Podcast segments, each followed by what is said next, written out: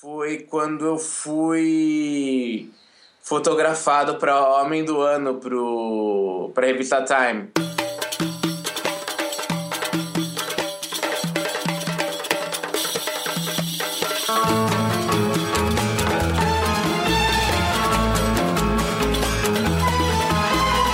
Olá pessoal, aqui é Ivan Mizanzuki do Projeto Humanos, histórias reais sobre pessoas reais. Se você estava com a televisão ou computador ligados em 2011, você deve lembrar das diversas manifestações populares que ocorreram pelo Oriente Médio e continente africano desde o início daquele ano. O uso de redes sociais para organizações populares em países ditatoriais traziam para o Ocidente ares de que as coisas finalmente estariam mudando naquelas regiões do mundo era a chamada Primavera Árabe. A onda de protestos que balança o governo de Gaddafi fez o mesmo com outros ditadores na África, no Oriente Médio e também no Golfo Pérsico. E dois deles já tiveram que abandonar seus palácios. O primeiro a cair foi o presidente da Tunísia, Zine Al Abidine Ben Ali.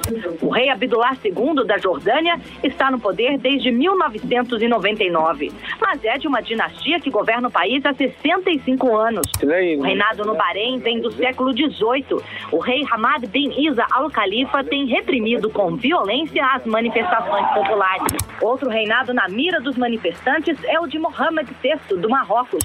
O presidente do Iêmen, Ali Abdullah Saleh, no poder há 32 anos, só admite sair em 2013.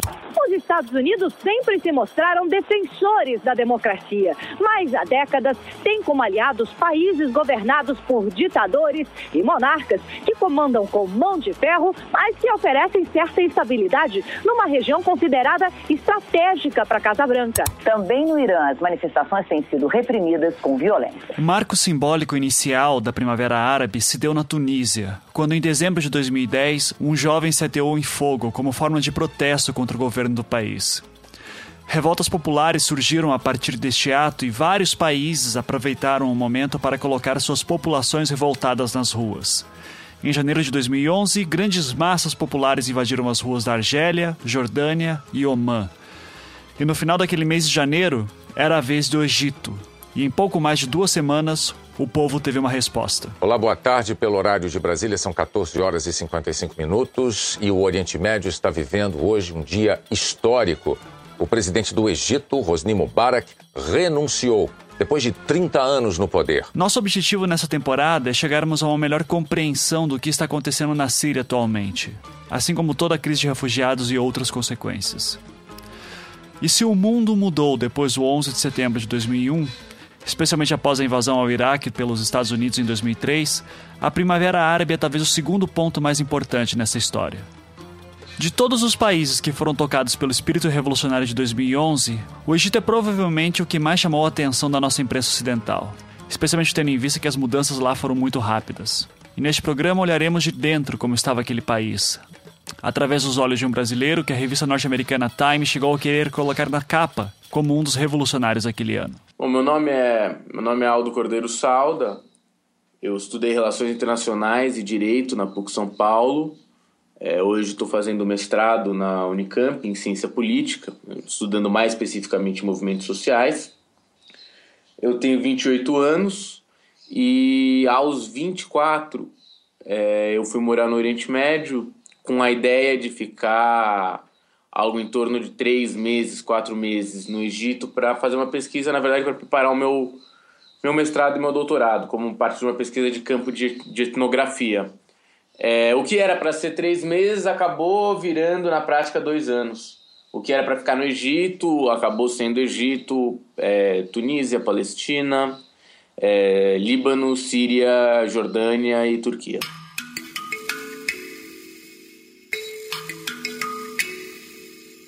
A ideia quando que eu fui para o Cairo era basicamente, é, digamos assim, aplicar um método de observador participante junto aos movimentos sociais que estavam surgindo e também tentar puxar uma graninha enquanto jornalista, né? Eu achava que dá, eu, antes de ir para o Cairo, eu me reuni com os meus professores lá da PUC, que eram do eram, eram um editor do da Caros Amigos, né? E eu falei, olha, se eu for para o Egito, ficar lá três meses e eu mandar artigos para vocês, vocês publicam? Falei, não, publicamos. Só que aí é, hum, acabou de que surgiu, surgiu um levante em novembro de 2011, né?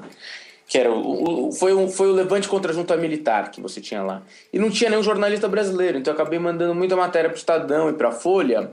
E na época o dólar estava 1,60. E o Egito estava falido. E algo, um dólar comprava algo em torno de 8 ou 9 reais, que seria 9 reais egípcios. Então você conseguia vender um ou dois artigos por mês, você tinha uma vida muito confortável. Então eu acabei falando, então vou ficar aqui até dar, até, até onde dá. E o que era para ser quatro meses, viraram seis, que virou depois um ano. E nesse processo é, eu conheci uma menina porque eu me apaixonei e acabei me casando com ela, que era uma exilada síria que tinha é, fugido da ditadura Assad e tinha ido para o Egito, se esconder no Egito, estava trabalhando na ONU e a gente teve um caso de amor e acabamos. Ela veio para o Brasil e depois a gente, eu decidi que eu ia voltar e morar é, no Líbano com ela. Ela tinha uma casa no Líbano, é, na expectativa de que um, o governo Assad estava prestes a cair e que depois que o governo Assad caísse, a gente ia junto para a Síria.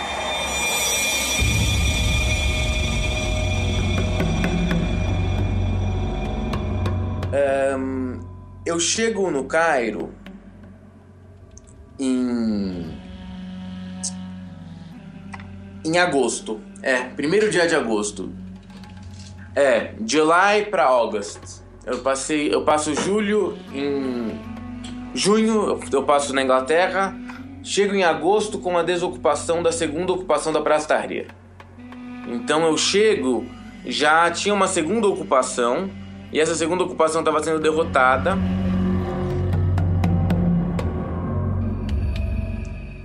Eu tinha um amigo que era um menino chamado Rami Jirra.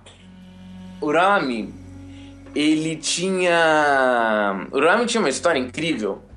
Que ele era um, um cara que tinha. Acho que ele tinha dois anos a mais que eu. E tinha uma filha. De três meses, quatro meses. E o Rami, ele era um cara que tinha que viveu na Inglaterra. Os pais dele um, tiveram que fugir é, muito muito cedo da Síria por conta da questão da oposição e de um massacre que teve na Síria em 1982, que era o massacre de Hama. E ele foi meio criado na Inglaterra, ele volta para a Síria e arranja um emprego na Síria de comércio exterior e passa a viver na Síria e conhece uma mulher síria se casa com ela, tem um filho. E aí, bum, estoura a revolução no Egito. E, e aí o Rami vai assistir é, esse processo é, na televisão e vai participar da manifestação. As manifestações que ocorreram na Síria durante a Primavera Árabe são bem próximas das que ocorreram no Egito.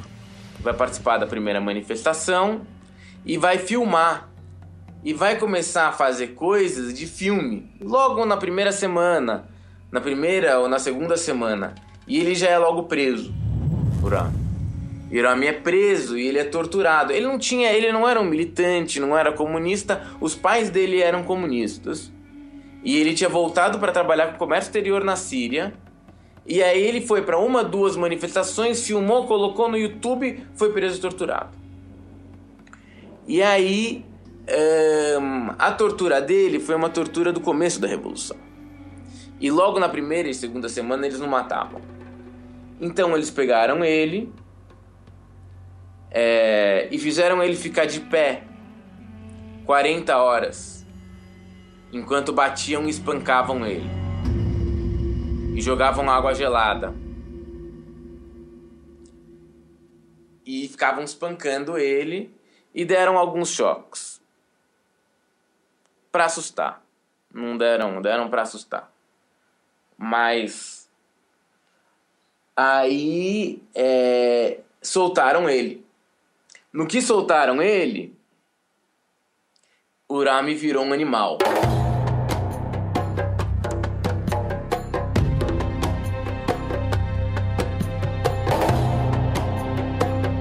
E começou a militar que nem louco.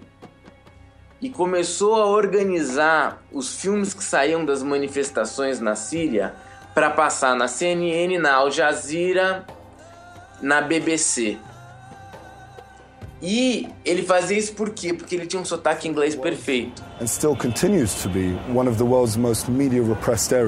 Então ele entrou em contato, sei lá, com a BBC, aí ele abriu o Google e apareceu um, uma palavra, Alexander Page.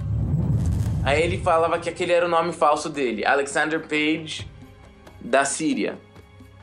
E passava tudo que tinha de filme de massacre do exército. E as pessoas assistiam na Síria a Al Jazeera, que eram os filmes que ele passava para Al Jazeera na prática. E aí, um dia ele achou que estavam perseguindo ele. Bom, aí você pode ler a história dele no New York Times. É... O Rami, ele foge, tem que fugir. Ele tem quatro horas para fugir para o Cairo. Vem para o Cairo, vai para as manifestações. Eu conheço ele nas manifestações. Egypt's deep political divisions are again bringing demonstrators back to the streets. Tens of thousands are gathering in Tahrir Square, the focal point of the uprising that toppled the country's last president. Na verdade, a, a Tahrir, ela é.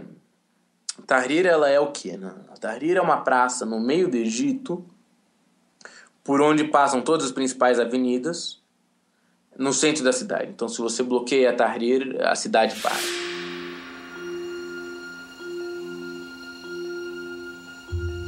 é, você tinha toda essa ideia de que a Tahrir era uma comunidade de revolucionários, de lutadores, de jovens, e que os islamistas religiosos, é, ombro, ombro a ombro com a esquerda comunista, e um lugar onde todos podiam discutir política abertamente, sem ter medo. A ideia de que esse era um espaço em que você podia falar o que você achava, e de madrugada tinha noites de viola e de violão e de arte. E aí você tinha na própria Tahrir um canto em que as pessoas pintavam e faziam desenhos em homenagem à revolução.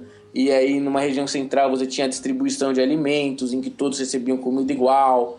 E, e, e, e, comiam juntos e compartilhavam os pão, o pão, né? Quer dizer, a própria a ideia dos, de, do companheirismo, né? Quer dizer, daqueles que dividem o pão, era uma ideia muito forte na Tahrir principalmente no começo da Revolução.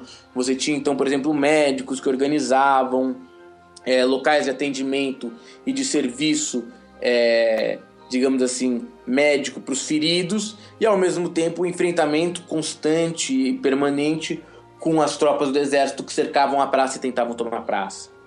Então você tinha esses elementos de, digamos assim, é, dos germes de uma nova, de um novo Egito ou do que se sonhava com o Novo Egito naquela praça e nas suas fronteiras é, o enfrentamento militar cotidiano com as forças da repressão. E isso isso era uma imagem que foi muito que era uma imagem verdadeira, né? Quer dizer, você tinha a, a, a Tahrir era uma coisa fenomenal. Quer dizer, só quem viveu para para se lembrar.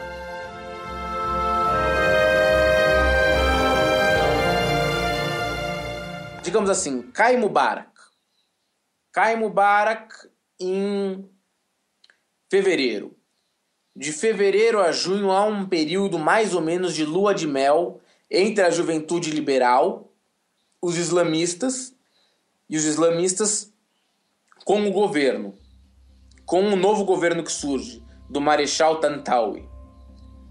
Esse o movimento havia tinha muita ilusão, a juventude tinha muita ilusão no exército de que o exército egípcio tinha. De, porque era verdade, porque o exército egípcio de fato derrubou Mubarak, mas que o exército egípcio era um aliado.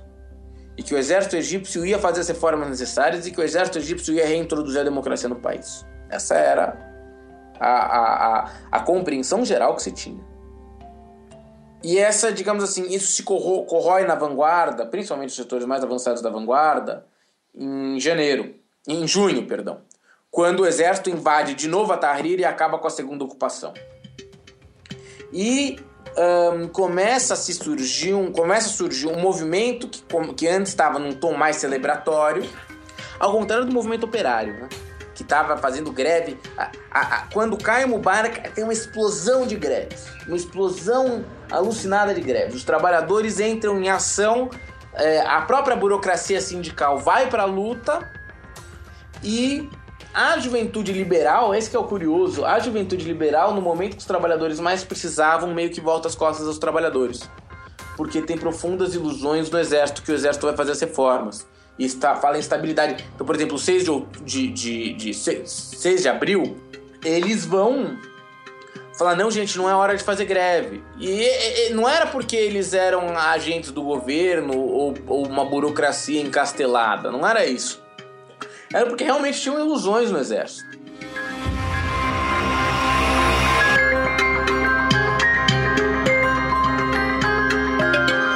As ilusões vão se corroendo a partir das, eh, das repetidas experiências da juventude com os enfrentamentos militares é, nas ruas, vai se corroendo, se corroendo, se corroendo, até atingir um ponto. Bom, aí vem um massacre em outubro, qual eu tive eu testemunhei, que foi o massacre de Maspiro, que foi uma das coisas mais. Foi, o momento talvez mais, para mim, mais chocante de quando eu estava no Cairo, né? Um, e depois daquele massacre, que foi um massacre da minoria cristã, que o exército. Bom, o exército massacra uma minoria, a minoria cristã numa manifestação.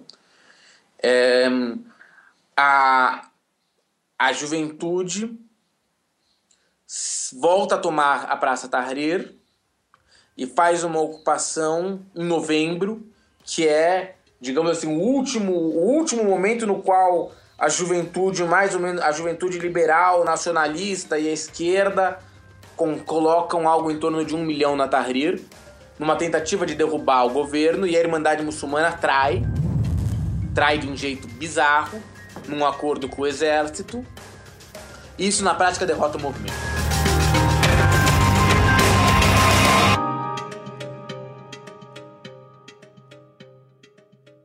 Eu chego quando tem a segunda ocupação da Tahrir e a segunda ocupação da Tahrir é desmobilizada pelo exército e está começando o Ramadã.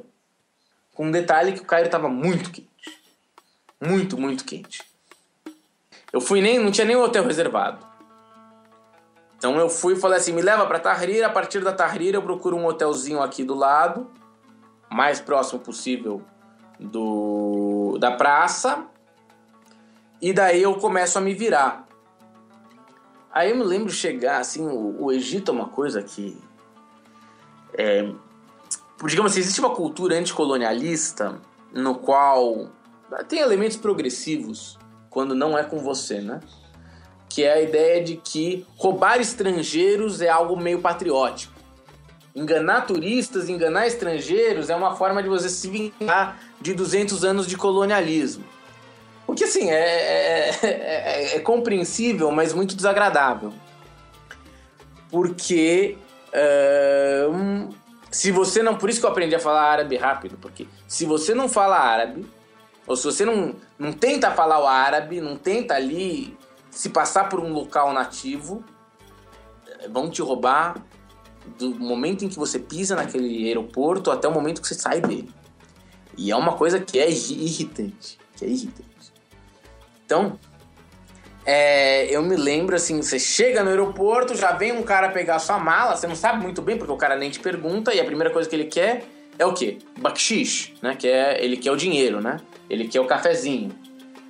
E aí você tem que estar tá sempre dando gorjeta, você não sabe muito bem o que está acontecendo. Aí o taxista quer te roubar, aí o cara do aeroporto quer te roubar, aí o cara do hotel quer te roubar, aí o cara do restaurante quer te roubar, aí o garçom quer te roubar, o cara no mercado quer... Todo mundo quer te roubar. O esporte nacional é roubar turista. E nas ruas, aí, aí, aí isso, isso, isso gera, isso é um, é um fator que gera uma irritação, mas por sorte os meus amigos egípcios logo me ensinaram como, é, e, e, né? Então, por exemplo, algumas regras básicas que toda mãe ensina para o seu filho que é, se aplica para adultos no Cairo. Não converse com estranhos na rua. Por quê? Porque sempre vai vir alguém na rua e vai falar com você e você, a, um, a partir do momento que você responde, ele vai tentar te dar um golpe. Golpes dos mais diversos tipos. Por exemplo, pede informação na rua, o cara vai te dar um golpe, vai te levar pra loja, vai tentar roubar um dinheiro de você, vai tentar. É, das mais diversas formas. É, é uma. É, um, é, é, é o esporte nacional.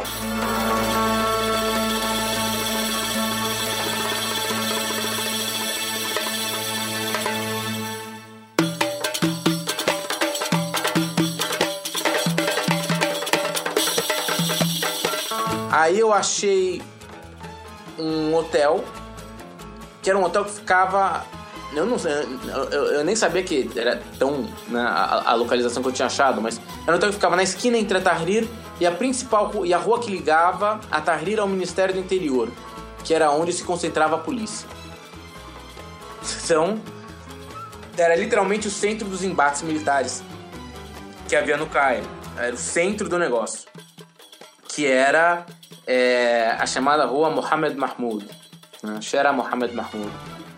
E, e aí eu peguei um quarto muito pequeno, o menor quarto, mais barato que tinha, tava com o dinheiro contado. E, é, e aí comecei a explorar a cidade, explorar o centro. O hotel era, era, era, era um hotel mais barato que os outros. Era um hotel barato, bem barato. Só que tinha eu ia eu ia para varanda para escrever, para fazer minhas anotações e também para escrever alguns artiguinhos que eu tava mandando para caros amigos. E aí eu notei que tinham duas meninas, uma polonesa e uma alemã, já em meia, já com uns 40, 30, 30 pra, entre 30 e 40 anos, que ficavam o dia inteiro no hotel. E eu falava, que coisa estranha, né? Por que, que essas meninas estão. que essas meninas estão fazendo aqui, né? E aí toda noite vinha um. Elas tinham visita de homens egípcios. E aí eu notei que era um prostíbulo clandestino.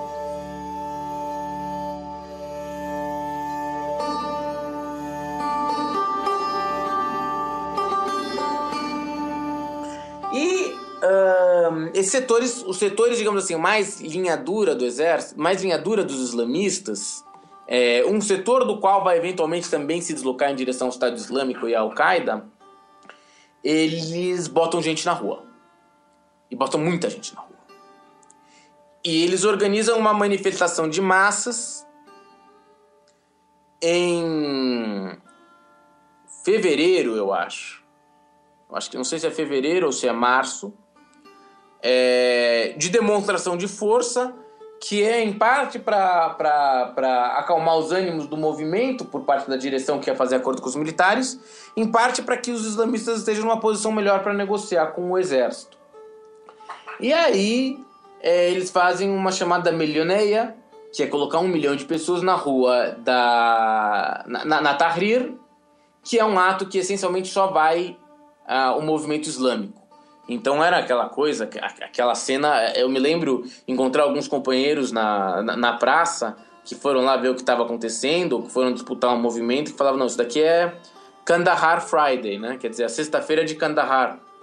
Porque o Cairo virou. Cairo não é assim, né? O Cairo virou assim um negócio alucinado é, de radicais islâmicos na Tahrir. A Tahrir foi o primeiro momento que os radicais islâmicos tomam a Tahrir e que a Irmandade Muçulmana toma a Tahrir é, e que setores mais radicais, muito mais radicais que a Irmandade Muçulmana também fazem o mesmo, basicamente mobilizando gente do interior é, para a praça, e aí a praça vira um negócio assim que basicamente todas as mulheres de burca e. To, é, todas as mulheres de burca, dos pés à cabeça, de preto, e os homens todos com aquela. É, com. É, digamos assim, que seria quase com um pijamão assim uma, um, um saião, né? Era basicamente eram, os camponeses que eles trouxeram para a cidade e os setores mais religiosos do, do, do Cairo, né?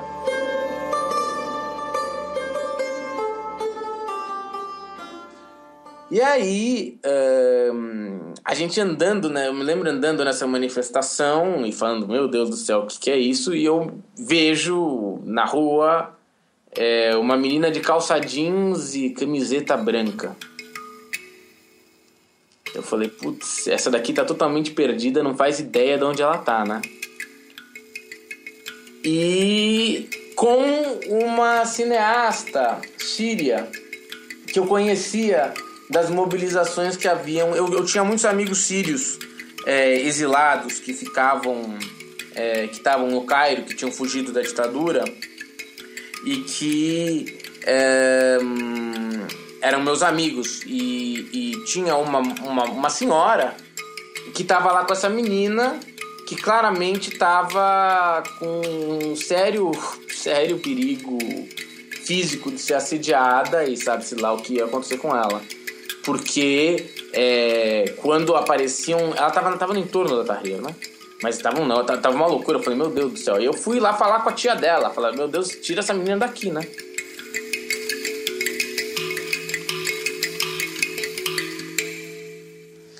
E uma das avenidas que saem da Tahrir, é, que era chamada é, Avenida Tahrir, né? foi na Avenida Tahrir que eu, que eu, que eu, que eu, vi, que eu vi a Sara pela primeira vez. É, era uma coisa que era, era, era uma coisa que era, era, era só era, era só burca preta e, e, e gente gritando Islameia, Islameia, que é islâmico, islâmico, quer dizer, queremos, queremos o Estado Islâmico, né? E, e ali tava é, a Sara de branco, então já era uma coisa que era curioso, porque. E de calça jeans. E aí eu tava, eu tava andando, eu tava saindo de um café, eu acho um café com os amigos, e aí eu, e aí eu me deparei com ela e com a tia dela, né? Eu já tinha conversado algumas vezes com a tia dela, a tia dela era muito simpática. E aí quando eu vi assim, eu fui falar, na hora eu, eu, eu, eu, eu fui falar em árabe e ela notou, acho que meu, meu sotaque e respondeu em inglês, o que obviamente facilita, né? Então, na verdade, eu fui conversar com a tia dela primeiro, né? É, e, aí, e aí a gente começou a conversar e na hora. E eu falei, você tá vindo de Beirute, né? Na hora eu falei, isso não pode ser. Ah, uma pessoa, uma pessoa que mora no Cairo, que vive o Egito, que sabia o que estava acontecendo naquela praça, jamais, jamais, jamais iria com a roupa que ela estava vestindo. Então, é, eu falei, não, você tá vindo de Beirute? Falou, sim, estou vindo de Beirute. Eu falei, então, é, aqui não é. Eu falei, olha, aqui este momento, hoje aqui, isso daqui não é Beirute. Ela falou, é, falou, é, eu notei. É, eu vi que realmente a Tahrir não era aquilo que a gente achava que era. Eu falei, não, não, não é, não é bem assim. A Tahrir é um lugar muito bom, muito legal. Aqui hoje, em particular, é uma mobilização do que há de mais radical do movimento islâmico era porque ela estava vindo de Beirute, né? E Beirute, na verdade, não tem absolutamente nada a ver com o Cairo Islâmico, né? O Cairo Islâmico é, é Beirute é outra coisa, né? Beirute é um lugar muito mais liberal e tudo mais. E aí eu fui, eu fui falar, fui conversar com ela, olha, sai daqui que aqui não, não, não, não tem muito espaço para brincadeira. É, e aí a gente começou a bater papo. Perguntei para ela o que, que ela fazia. Ela falou que ela estudava, estava estudando gentrifica, é, é, a urbanização na, em Damasco e a questão do neoliberalismo. E aí eu falei, ah, você está estudando? Ah, vamos, eu quero ouvir tu falar, me conta da tua pesquisa e tal. Eu tô tentando entender melhor o que estava acontecendo na Síria. Na época ainda havia muita confusão sobre, até hoje, né, existe muita confusão sobre o que existe na Síria. Eu falei, não, vamos, vamos sair para jantar e você me conta um pouco do movimento lá e tal, porque realmente é, tá muito confuso. E aí a gente começou a conversar e estamos bem, e aí trocamos o telefone e foi assim. Fomos jantar depois e começamos a namorar.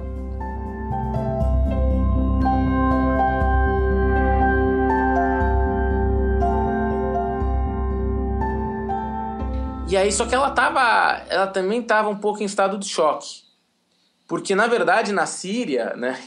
Na Síria, que depois virou a Síria do Estado Islâmico, não existia nada disso. Não tinha. Nunca no processo, na mobilização. De, a, a movimento, o movimento na Síria ele começou muito mais secular do que era o movimento no Egito. E E ela estava ela tava legitimamente assustada. Ela falou: não, meu Deus do céu. Eu me lembro, ela falou assim: meu Deus do céu, se a Síria virar isso daqui, a gente está ferrado.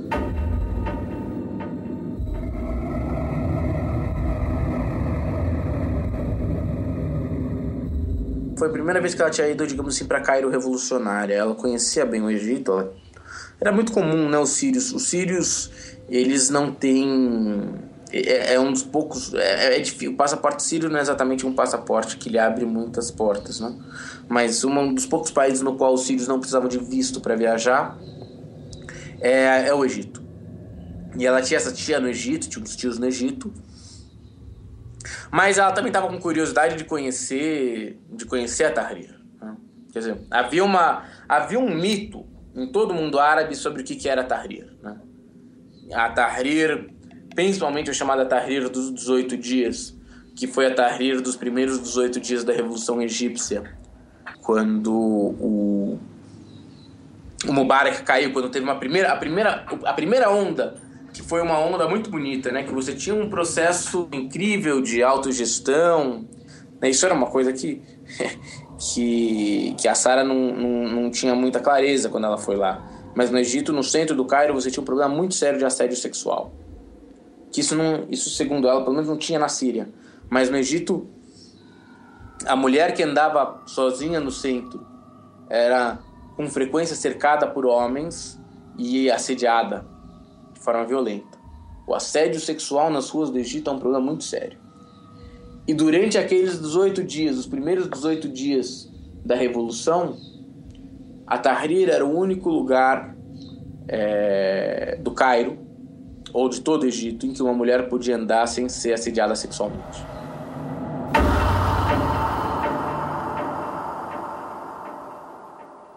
E a hora que eu notei que era um prostíbulo clandestino no Cairo, com a Irmandade Muçulmana, com os grupos islâmicos radicais nas ruas.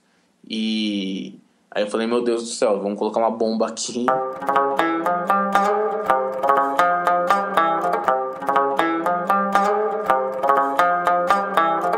O Egito é um país tão colonizado, mas tão colonizado que o principal centro de pesquisa, ou um dos principais centros de pesquisa lá é a Universidade Americana, né? que tem uma relação muito forte com é, a academia americana significava que para mim na verdade isso também era uma sorte porque é, eu acabei eu, eu, tinha o pessoal em Londres me passou contato de alguns professores. É, principalmente uma professora que era uma ativista de um dos grupos trotskistas que tinham lá que era uma professora da Universidade do Texas e que estava fazendo um intercâmbio acadêmico na Universidade do Cairo e era uma ativista junto ao, ao, ao grupo trotskista lá, o Revolutionary Socialist, que era a principal organização que tinha lá no Egito.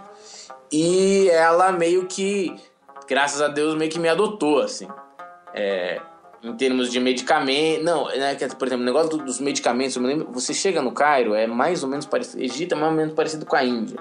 Você vai ter ali os seus dois meses. Não, dois meses não, perdão, mas um mês de diarreia e vômito constante todos os dias. Nome dela era Jess, Jess Martin. Então a Jess é, me arranjou remédio e ela também me arranjou uma rede, tinha uma rede de e-mails que chamava-se Cairo Scholars, que era onde os estrangeiros um, era uma rede de e-mails de estrangeiros que moravam no Cairo, meio que de ajuda mútua, entendeu? Tipo, como não ser enganado? Então faz isso, faz aquilo. E aí você tinha também é, imóveis, lugar pra galera ficar e tudo mais. E aí a Jess me colocou no Cairo Scholars. E pelo Cairo Scholars eu é, arranjei um, um, outro apartamento que não era tão central na frente da Tahrir, mas que não era num lugar que poderia estar sujeito a um ataque de radicais islâmicos. Né? tinha. Tinha um bar é, no centro do Cairo que chamava-se Horeia, que em árabe quer dizer liberdade, que era um bar da época da Belle Époque do Cairo. Né? A Velha Cairo foi inteiramente construída pela, pelo colonialismo francês, né? pelo colonialismo francês e britânico. Eles tiveram uma época de uma Belle Époque que você tinha os prédios são lindos. A Velha Cairo é um lugar que me fascina até hoje. Mas, um, de qualquer jeito, é, o centro do Cairo, né? Um, tinha um bar que era um bar maravilhoso, o chão de mármore, é, os vid é, ele era todo espelhado, era um bar da virada do 19 para o 20, em que a alta burguesia e a aristocracia egípcia ia lá tomar o seu, a sua cachaçinha.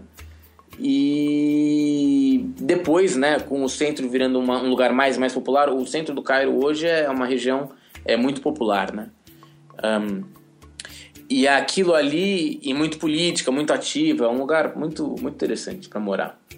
E aquilo ali virou virou um bar da intelectualidade, da boemia, dos ativistas da esquerda em geral, que vendia cerveja e uma cachaça egípcia, lá cachaça local.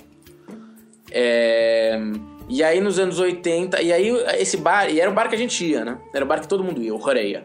Né? Depois das manifestações todo mundo ia. O Roreia tinha um negócio muito curioso, que ele tinha umas janelas enormes, altas, é, de vidro, lindas, lindas. Era um, o lugar era lindo, apesar de muito desgastado e abandonado, era lindo. E, é, tapume. A janela ficava fechada com os tapumes e só a parte mais alta ficava aberta para ventilar, porque o Egito é um calor infernal. Aí um dia eu fui lá e perguntei, por que, que o tapume na janela? Aí o Meled, que era o, o, o Meled era um, um cristão, né? Só pode vender álcool no Cairo quem é cristão, né? Você só pega o certificado de venda de álcool se você é cristão. E aí o Meled, é, é, que era meio que a figura que animava o bar, ele virou e falou para mim, olha Aldo, é, nos anos 80 nós aqui nós hoje só vendemos cerveja. Porque nos anos 80, quando nós vendíamos cerveja e outro licor, veio um cara pela janela e jogou uma bomba dentro do bar. Então, a gente coloca esses tapumes para dar uma protegida. Aí fala, ah, tá bom, ah, ok. Esses tapumes. Estamos protegidos por tapumes. Mas não, não. Aí o que aconteceu? Quando, por exemplo, nesse dia, no dia que eu conheci a Sara, o Roreia estava fechado. Eles fechavam os bares da cidade quando tinha mobilização dos islamistas, com medo de que algum louco colocasse alguma bomba no bar. Então tinha é, é, esse temor constante, digamos assim. Como o Aldo mencionou, a traição da Irmandade Muçulmana com os outros grupos dos movimentos populares se deu primeiramente por conta de uma ingenuidade de muitos manifestantes que confiavam no exército egípcio e, em segundo lugar, por interesses da Irmandade em ganhar força política nas eleições que viriam em janeiro de 2012.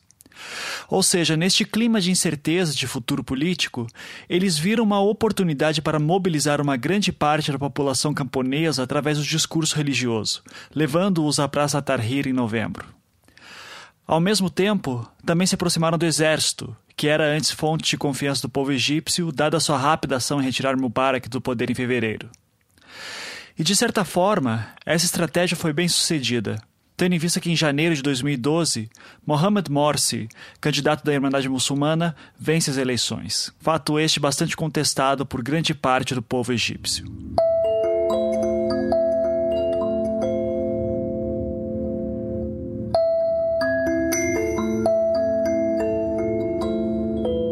Não à toa, em julho de 2013, por pressão popular, o exército retira Morsi do poder a Irmandade Muçulmana responde de forma agressiva. Em agosto, um mês depois da retirada de Morsi, matam centenas de pessoas em acampamentos de protestantes no Cairo. Logo em seguida, em dezembro de 2013, a Irmandade Muçulmana é considerada uma entidade terrorista pelo governo, após realizarem um ataque a cristãos, o chamado atentado de Mansura, que o Aldo relatou ter presenciado. Como complemento dessa atitude, uma nova Constituição é redigida em janeiro de 2014, na qual se bania todos os partidos políticos religiosos. E apenas como curiosidade, este clima de instabilidade política até hoje persiste no Egito. Especialmente por conta das ações do auto-intitulado Estado Islâmico, que surgiu no processo de tudo isso.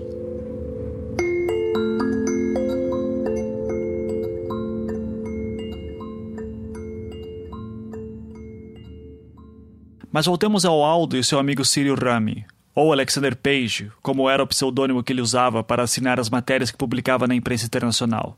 Logo que se conheceram, eles começaram a se articular com repórteres que estavam no Cairo, ainda em 2011. E ele vira muito amigo de um outro grande amigo meu, que é o Saleh. E o Saleh é um egípcio que ajudava todo mundo, era muito solidário, era um, era um ótimo rapaz. E, e ele ajudava um pouco o Rami. E aí o Rami tinha relação com toda a imprensa e todo mundo de ONGs.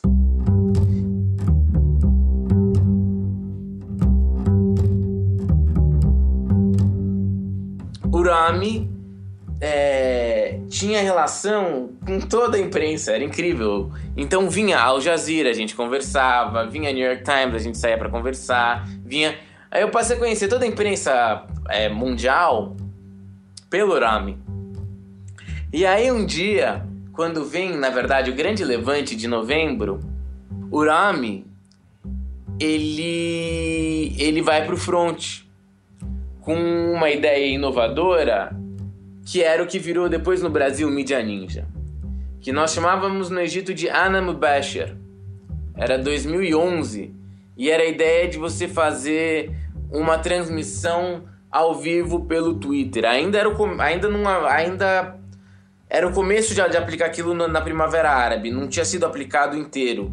Que nem o Rami estava organizando na Síria. O Rami organizou redes de live tweets na Síria para divulgar massacre para impedir com que o exército sírio massacrasse a população, você passava ao vivo e constrangia politicamente o exército para não massacrar. Então, a gente começou a fazer isso no Egito. Na verdade, ele, eu era um brasileiro que estava lá, né? E o Rami juntou com o Saleh e eles eram os dois eram muito meus amigos. E aí, vem novembro, em novembro, eu vou, vou com os meus amigos acompanhar, entender, escrever. Aí eu escrevia muito em novembro. Novembro eu apareci na Globo, e apareci ao vivo no, no Jornal das 10.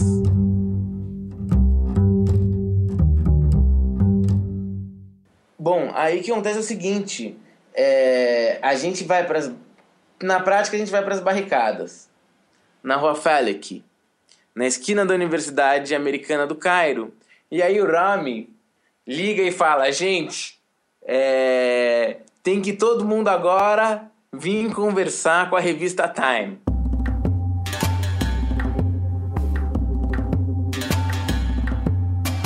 Aí você tá ali, né? Você fala, puta, vou conversar com a revista Time. Eles não falam que é para Homem do Ano. Homem do Ano é segredo. Você só descobre no dia. Por isso, né, é uma coisa bem americana, né? Quer dizer, é bem naquele dia, naquele momento.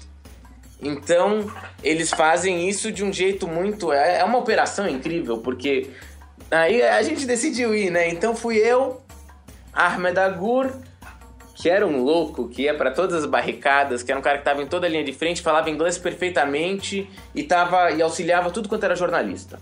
Trabalhava com isso.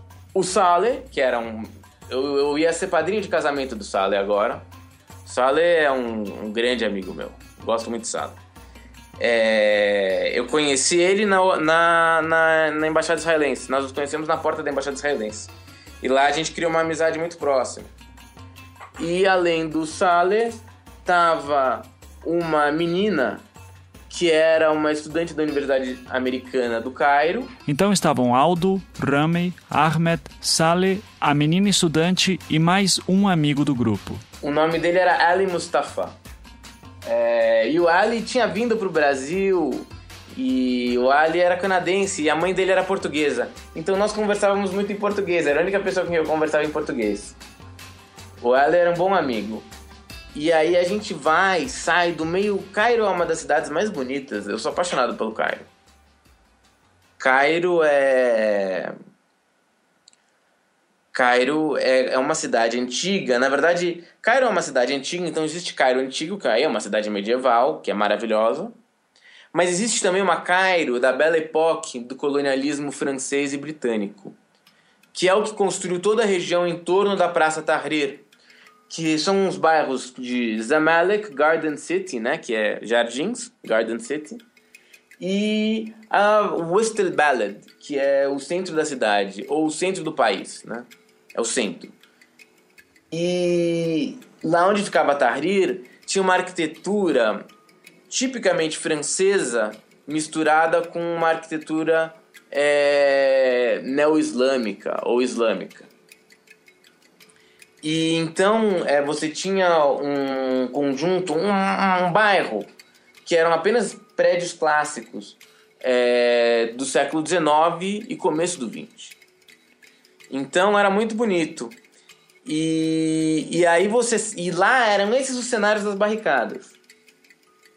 É, porque, porque a cidade era antiga, você conseguia fugir, não havia os boulevards, digamos assim, né? Porque Paris né, tem, né? Para destruir a Revolução de 1848 na França, é, vem também a tradição dos boulevards, né? Que, que, que, dificulta, dificulta a luta de barricadas, né?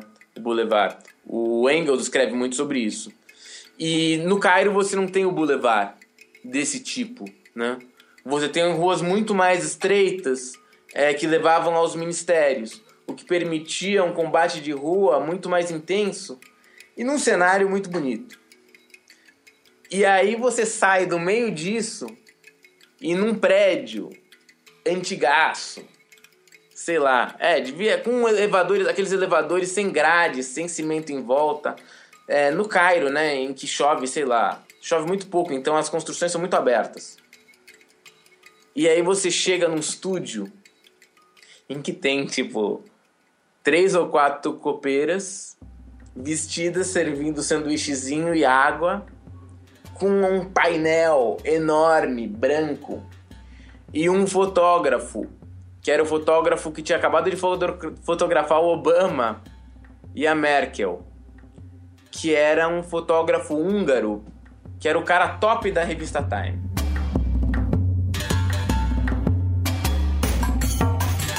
Ele estava chocado, porque ele estava lá para fotografar, para fazer ensaio de fotos com também. Aí a, a, a, revista, a revista Time é uma edição muito engraçada porque tem vários amigos meus. É, porque aparece uma, uma outra menina aparece nessa foto, que era uma menina. Na verdade, ela não era uma menina, ela era uma mulher. Ela tinha já mais de 40 anos, era uma jornalista que escrevia para o Guardian, escrevia para todo mundo. E eu conhecia ela da noite, né? Nós, nós conhecia ela dos bares lá. É, o nome dela era Mona Tawi. Então, ela foi para uma das barricadas e a repressão viu ela nas barricadas e pegou ela. E aí pegaram ela e pegaram um cacetete e quebraram toda a mão dela. Picotaram os dedos dela para ela não poder escrever. Era muito brutal a polícia no Egito. Morria muita gente, não era que nem no Brasil. No Brasil, é, não existe grandes tradições de, de enfrentamento de barricadas com centenas de mortos. No Egito tem, tem de centenas, tem de milhares. É muito violenta a política. política no Brasil não era tão nem mesmo, né, porque até mesmo porque a forma com que se deu a ditadura era muito mais selecionada, então não permitia surgir movimento de massas, né?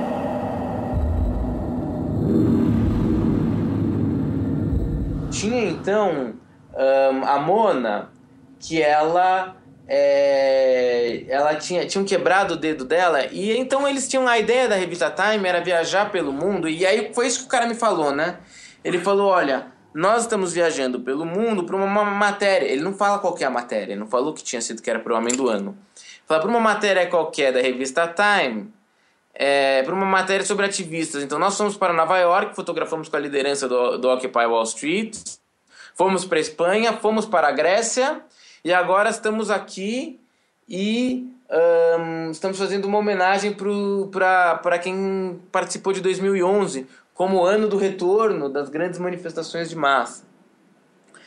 Aí a gente falou, tudo bem, é, vamos fazer as fotos. Mas aí ele falou assim, mas a gente veio aqui não sabendo que ia ser assim. E aí o fotógrafo húngaro, ele tinha muito medo, ele falava, ele tinha um pouco de medo. Eu falei, você não vai descer lá e tirar foto? Porque tinha um amigo meu, foi considerado um dos maiores fotógrafos franceses e americanos do com menos de 35 anos.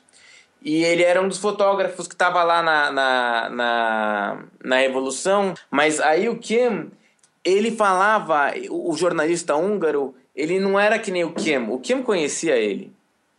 É, o Kim, inclusive, ficou impressionado com eles irem para lá, porque esse, esse tipo de foto, fotógrafo, que é um fotógrafo de, de porta-retratos, eles, eles não vão pro front. Eles tinham, ele tinha medo de ir pro front. E um cara como o Kim, ele tava no front o tempo inteiro. Era que nem o Ali. O Ali era um fotógrafo que ia pro front e fazia coisas maravilhosas no front, em termos de fotografia. Porque, na verdade, aquilo era uma revolução no qual o Facebook, o Twitter, o YouTube tinham muita influência. Então, você saber fazer um bom filme era central para você intervir naquele processo político. E eles eram todos muito bons no que faziam. Tinha esse elemento também. Tinha, digamos, um negócio de seleção. É, de, eles eram todos muito fortes, muito inteligentes, muito rápidos, muito dinâmicos. Todo mundo ali sabia é, fugir da polícia e do exército. Todo mundo ali falava duas ou três línguas. Eles eram todos jovens muito esforçados, muito inteligentes e muito corajosos.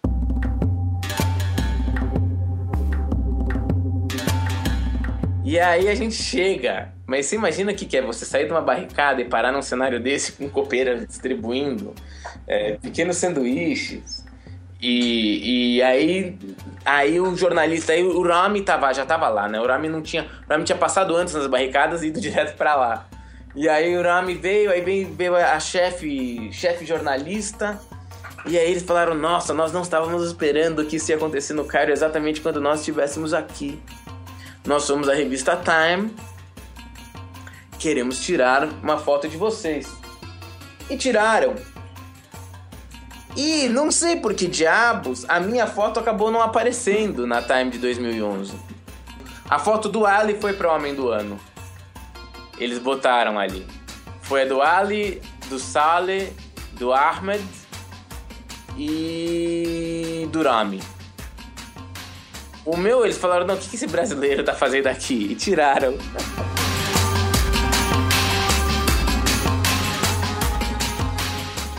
A revista norte-americana Time, desde 1927, possui essa tradição de sempre eleger uma personalidade do ano. Já teve Martin Luther King, Papa João Paulo II, Presidente Obama. 2011 foi um ano em que vários protestos ganhavam força e notoriedade pelo mundo, desde a Primavera Árabe até os anônimos nos Estados Unidos e Europa. Sendo assim, a pessoa do ano de 2011 da revista foi um título mais amplo, chamado de O Protestante, uma categoria mais genérica que fazia referência a todos esses movimentos de protestos pelo mundo. O motivo pelo qual a foto com o Aldo não ter aparecido na sessão dedicada à Primavera Árabe no Egito ainda não é claro. Mas a foto que ele tirou com seus amigos iria reaparecer em uma outra ocasião. Eu, eu fui para a Síria em novembro, em, antes, em outubro, eu nem lembro mais que mês que foi. Foi aí, outubro, novembro. Talvez um pouco antes. Eu tinha ido para Alepo. Alepo é a segunda maior cidade na Síria, ficando atrás apenas da capital Damasco. Ela fica no norte do país. A Síria atualmente é governada pelo presidente Bashar al-Assad desde 2000. Ele já está no poder há mais de 15 anos. Antes dele, o presidente era o seu pai, Hafez al-Assad, que governou o país desde 1971 até sua morte em 2000, quando seu filho assumiu. Ou seja, a família já está há mais de 40 anos no poder. Em 2011, com a onda de protestos da Primavera Árabe, houve também grandes manifestações populares contra o regime Assad, especialmente entre camponeses. O Aldo foi para Alepo num estágio mais avançado das manifestações, quando as grandes cidades sírias já começavam a experienciar o cenário de conflito armado, tendo em vista a forte repressão que o governo Assad realizava em manifestantes. E muitos amigos meus tinham ido para Alepo. Porque havia uma relação entre a vanguarda da Revolução Egípcia e a vanguarda da Revolução Síria. Por conta do Rami. A gente, a verdade é, era que havia um excesso de entusiasmo por um processo que era muito mais contraditório do que aparentava em muitos âmbitos.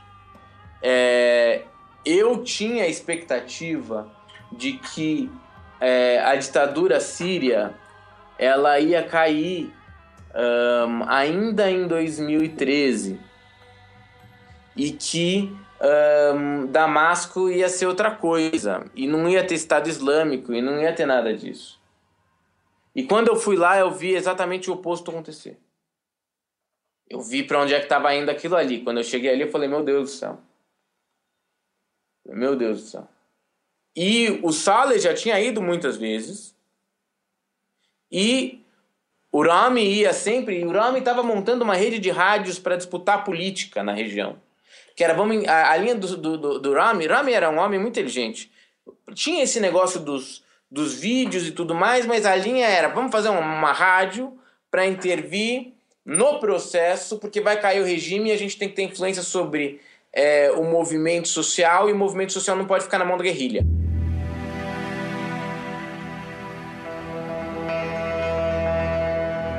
Então, a sociedade civil tem que construir organismos de comunicação nacional. E ele tinha um projeto que era um projeto de construir uma rádio que chamava Anamu Basher, que ia intervir na região e ia fazer, ia ser a mídia li, livre é, de um, uma rádio livre pela internet.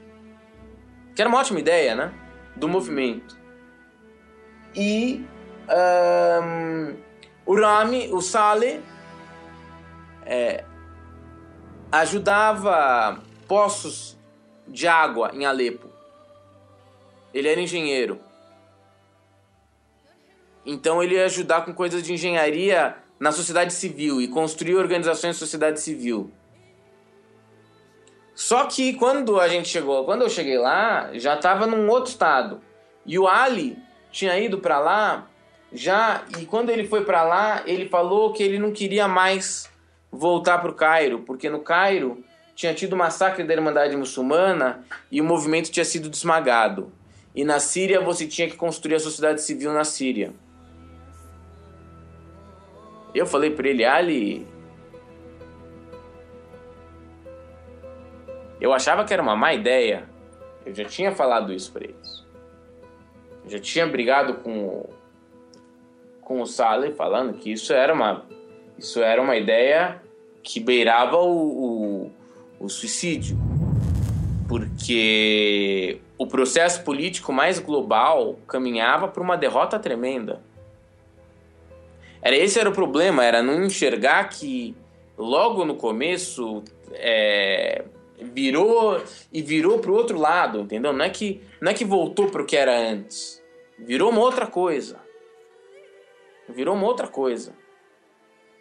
E aí quando quando você tem que ver isso, isso daí para isso que existe a teoria e o marxismo e a ciência e o estudo da história para você saber que quando a coisa muda de lado, muda de lado já era, acabou. Perdeu. E eles não viram isso. Então, um, o Ali foi e se juntou a um grupo de paramédicos, que era chamado Corpo Civil.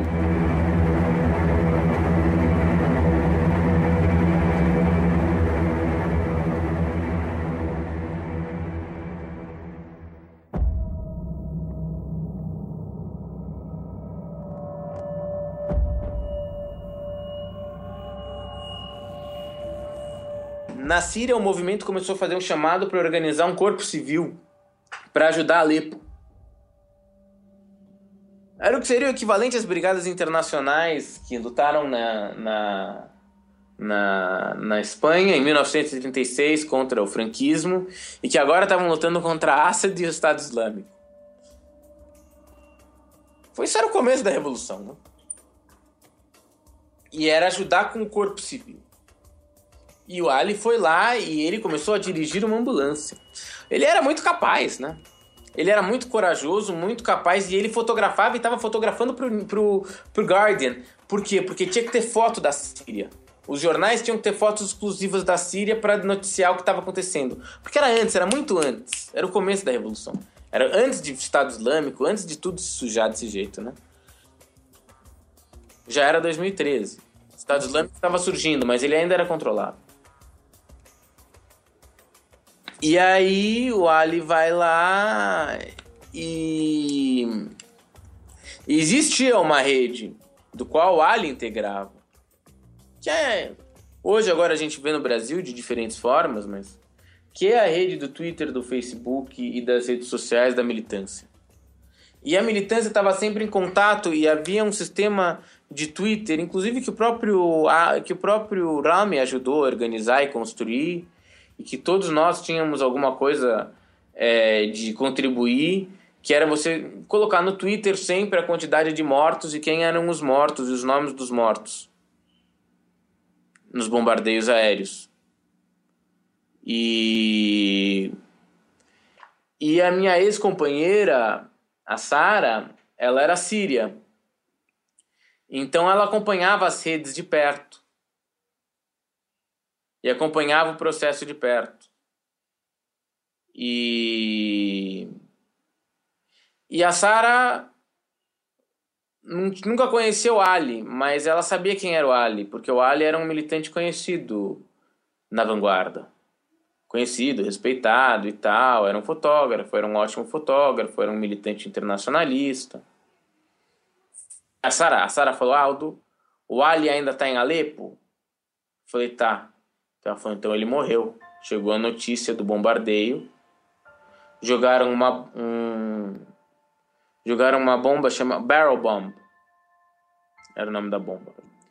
Que era, na verdade, é, o governo Assad, ele passou a voar em cima das cidades e ele não, não usava mais a força aérea porque não tinha mais como garantir a força aérea dos mísseis antiaéreos. Eles não queriam gastar dinheiro com a força aérea. Então o esquema mais barato era você mandar helicóptero, enchia uma caixa d'água de explosivos e jogava sobre a cidade. É chamada eram chamadas barrel bombs. As barrel bombs foram é, condenadas pela ONU, inclusive pela ONU e pela Anistia Internacional, e jogaram sobre a ambulância que ele estava dirigindo em Alepo. Num ataque morreram 26 pessoas. Morreu todo o comitê, 26, e ele era um dos 26.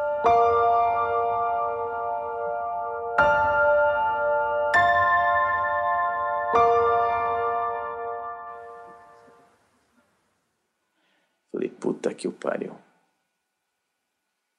Que cagada. O que, que ele foi fazer lá? Que erro. Que tragédia. Era um puta cara, era um cara que tinha um futuro. Era um cara que era um cara inteligente, simpático, era uma ótima pessoa, sensível, filmava bem, cumpria a tarefa, era um ótimo militante. Para que, que ele foi se meter?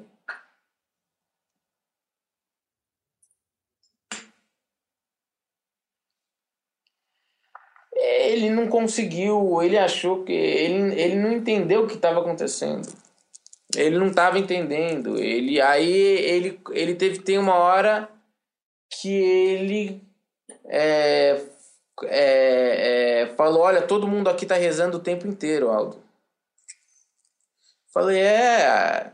Ele falou: Eu sou ateu, mas. Eles estão rezando o tempo inteiro.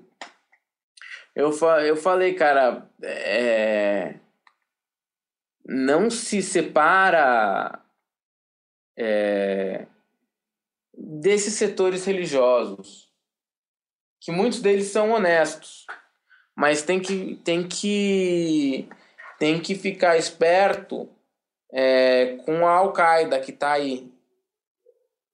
Tem Al-Qaeda aí. Você está num lugar que é o lugar mais perigoso do mundo, cara. Tem Al-Qaeda aí, tem Estado Islâmico. O Estado Islâmico não se misturava. O Estado Islâmico estava Estado Islâmico estava bombardeando eles. Mas eu falei, olha, tem que tomar cuidado não faz, não faz, cara, não se mete. Equipe de, de saúde, de, de, de assistência humanitária, você tem muito mais o que contribuir, entendeu? Você ficar dirigindo uma van numa zona de guerra, quer dizer, você, tem, você, você é muito mais capaz do que do que ficar dirigindo uma van em zona de guerra. Isso não é, isso não é a sua tarefa. Agora, isso daí tá fadado pro fracasso. Isso não vai ganhar. Vai perder. O Assad não ia cair. Tava na cara. Depois que a operação em Damasco fracassa, estava errado politicamente. O centro político não era o norte da Síria. O centro político era a disputa por Damasco, a periferia de Damasco, Damasco, não o interior. Estava no interior com o campesinato atrasado. Tá bom, os camponeses são importantes para um processo de insurreição, mas no Egito foi o mesmo problema. Você diria que ele era um idealista, tentava lutar e fazer o que fosse possível na, na medida que ele pudesse? Eu acho que, que ele era uma ótima pessoa. Se ele era um idealista.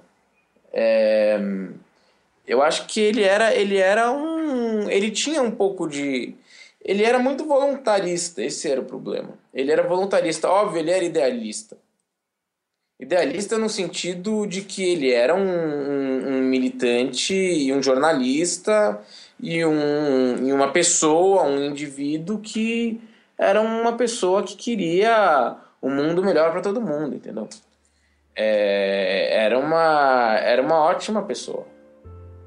E era, um, e era um menino inteligente, e ele tinha sido ativista lá na universidade que ele, que ele, que ele tinha estudado, ele tinha sido ele militava com a questão da Palestina e era canadense. E é, e é, é, é difícil você ser é, filho de imigrantes no Canadá.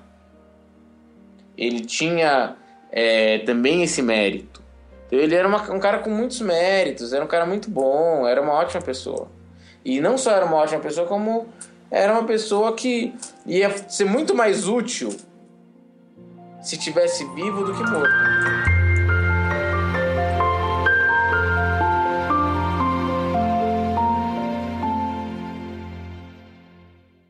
Hailed by colleagues as fearless, Canadian photojournalist Ali Mustafa has become the latest international reporter killed in Syria. A Canadian journalist was killed in a barrel bomb attack in the Syrian city of Aleppo Sunday morning. É, aí eu tirei a foto, e apareceu os meus amigos todos na time, eu fiquei muito feliz. É, a, a nossa foto junto não apareceu. E aí. É, ela aparece quando é, chega na internet a notícia da morte do Ali por causa do bombardeio aéreo, porque na verdade você tinha matado um cidadão canadense. O Ali era canadense. Os pais, o pai era egípcio, a mãe era portuguesa, mas ele tinha nascido estudado no Canadá a vida inteira e tudo mais. E na universidade, tinha militado no movimento estudantil na universidade no Canadá. Então era um cara que você não podia matar assim, né? E eles mataram jogando uma, uma bomba Mataram de um jeito bárbaro, né? De um jeito brutal. E aí a revista Time soltou uma matéria e ela coloca a foto. As fotos viraram cartaz e a do Ali também virou cartaz, né? Virou um símbolo, né? Tem uma filmagem no Vimeo, tem uma filmagem no qual eles pintam a, o rosto do Ali no mural dos mártires na Praça Tahrir.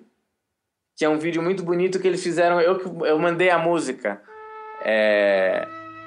Era uma música. Na verdade, a música quem colocou ali foi o. Foi o pessoal ligado a. ao Mocerin. E colocaram uma música brasileira, porque ele gostava muito de música brasileira.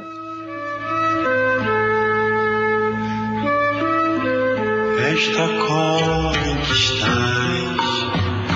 palmos medida é a conta menor que tiraste em vida.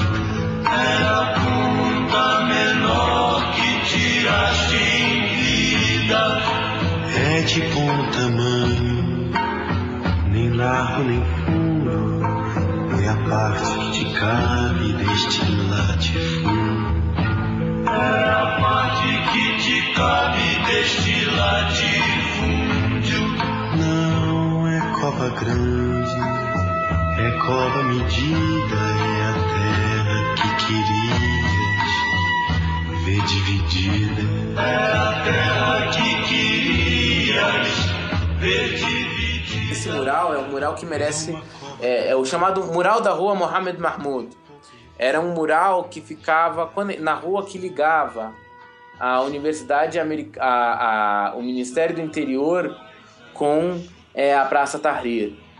Eu não me lembro agora o nome específico em árabe, que era de olho- olhos, que virou a Rua dos Olhos, porque a polícia, o Serviço Secreto do Exército, ele ele invad, ele entrava, ele atacava essa rua porque era a rua que da onde saíam as manifestações de massa. Elas saíam da Tahrir para ir cercar o Ministério do Interior. E essa era a rua que ligava a Mohamed Mahmoud. Então o exército cercava e ficava com é, eles davam usavam AK-47, né? De vez em quando eles davam rajadas de metralhadora para cima. É, e quando eles davam rajada de metralhadora para cima, é, a bala sobe e depois a bala desce. Então, quando a bala desce, cai, né? E mata. Mas eles também usavam espingarda, que era o chumbinho, mas eles miravam nos olhos para cegar. E aí, houveram muitas pessoas que perderam os olhos nessa rua, virou a, a, Rua dos Olhos. E eu morei, inclusive, com o Ali nessa rua, uma época.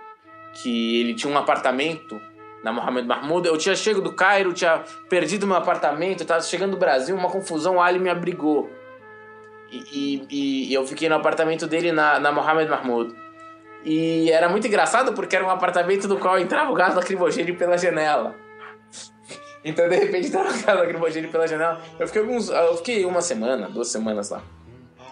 E, e aí, nessa rua, no começo dessa rua, onde ligava essa rua para Tahrir, era a esquina da Universidade Americana do Cairo, que era uma das principais universidades do país e da região.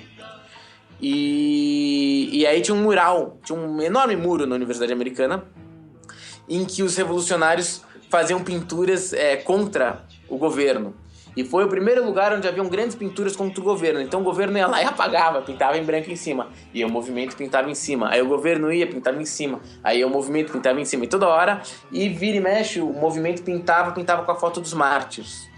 E aí o governo ia, pintava em cima, aí pintava-se de novo a foto, dos mártires. É, e numa delas eles pintaram a foto do Ali, que ficou muito bonita. E essa rua, e o Ali gostava muito das grafites da Mohamed Mahmoud. Porque eram muito bonitas as grafites. E era um processo muito bonito. E depois, agora, eu acho que esse ano o exército derrubou aquele mural. Derrubou o muro inteiro, agora não tem mais muro. Significa que o muro agora precisa ser construído de novo para. Mas isso vai demorar ainda um pouco, porque no Egito as coisas ainda estão um pouco tensas, mas. é, outros muros serão certamente construídos no Mohamed Mahmoud com a foto dos mártires, que era uma ótima cultura e tradição que era muito bonita. É uma cova grande, tua carne pouca, mas a terra nada. Não se abre a boca, é a conta menor que te hás ferida, é a parte que te cabe deste Que são esses mártires? Os mártires eram. é, muitos eram crianças, por causa do futebol. Eles eram desenhados, muitas vezes eram colocados quadros com o rosto. Então tinha, uma, tinha um quadro, que tinha, uma, tinha um desenho que era um desenho que era muito. A imagem era muito forte, que era, na verdade, a imagem era uma criança, eu acho que ela tinha oito ou nove anos. Era o desenho dela com o cabelo encaracoladinho, com a cara com, a, com bochechas grandes de criança, e um quadro. Isso desenhado, eu acho que em amarelo, em amarelo fosforescente, é, verde fosforescente e outras cores que fez fazer uma combinação muito particular e com uma, um quadro em volta e nesse quadro uma lista uma linha negra bem no canto superior, indicando a, a morte, e duas asas no quadro.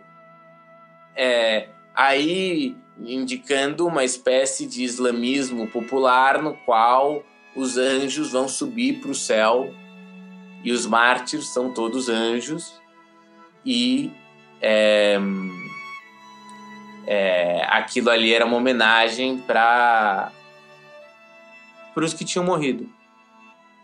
Morrido em todos os confrontos, todas as manifestações que tinham. É o mural da Mohamed Mahmoud, era um dos negócios mais incríveis da Primavera Árabe. Então a Mohamed Mahmoud era uma rua que pra gente que, que viveu a Tahrir, era a Tahrir e a Mohamed Mahmoud. Então na verdade era o protesto na Tahrir, mas the clashes, né? a gente falava clashes, né? Que era como chamava os enfrentamentos com a polícia militar, os clashes, clashes na rua Mohamed Mahmoud.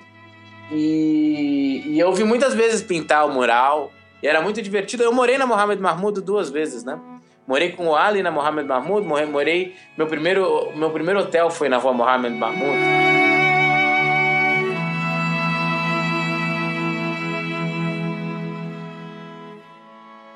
Você lembra de uma última conversa que teve com ele que te marcou? Tinha o um negócio do Cartola, que ele gostava muito do Cartola que eu achava legal, porque era um cara do Cairo que conhecia a música brasileira e gostava de cartola. E eu sempre dava festa em casa, no apartamento no Cairo, e sempre colocava samba brasileiro, porque eu acho que não existe música melhor que a música brasileira. E sempre tinha festa em casa com samba. E ele sempre e ele gostava, ele adorava. É... Isso me marca um pouco dele. Me lembra um pouco dele, é o negócio do cartola. Mal começaste a conhecer a vida. Já anuncias a hora de partida, sem saber mesmo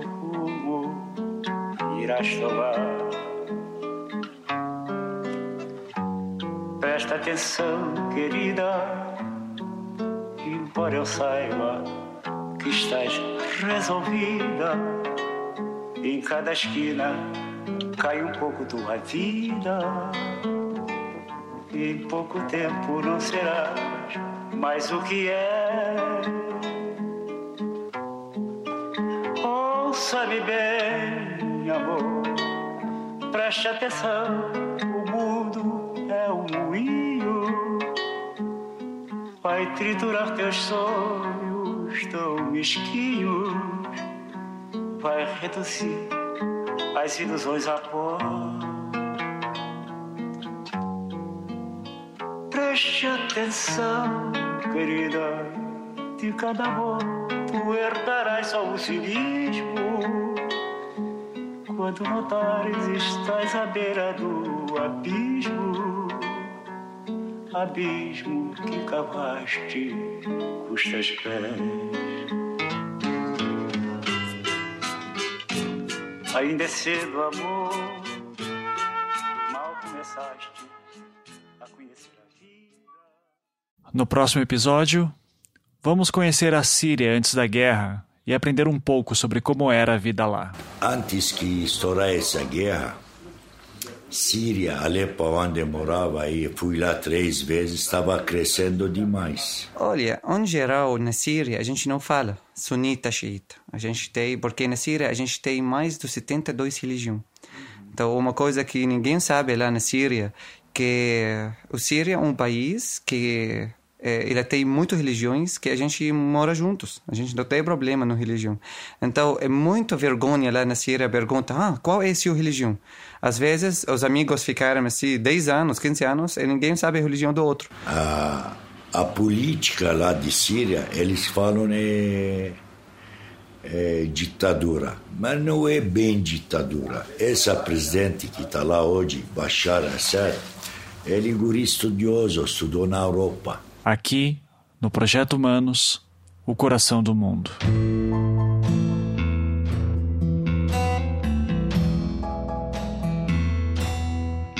Projeto Humanos é um podcast que visa apresentar histórias íntimas de pessoas anônimas. Ele tornou-se possível graças à ajuda dos patrões Anticast que contribuem mensalmente para que nossos programas continuem acontecendo. Se você gosta do nosso trabalho e gostaria que ele continuasse, você pode contribuir através do link na postagem. Agradecimentos especiais a Aldo Cordeiro Salda pela entrevista que me concedeu e a André Fran pela indicação. Nos vemos no próximo programa.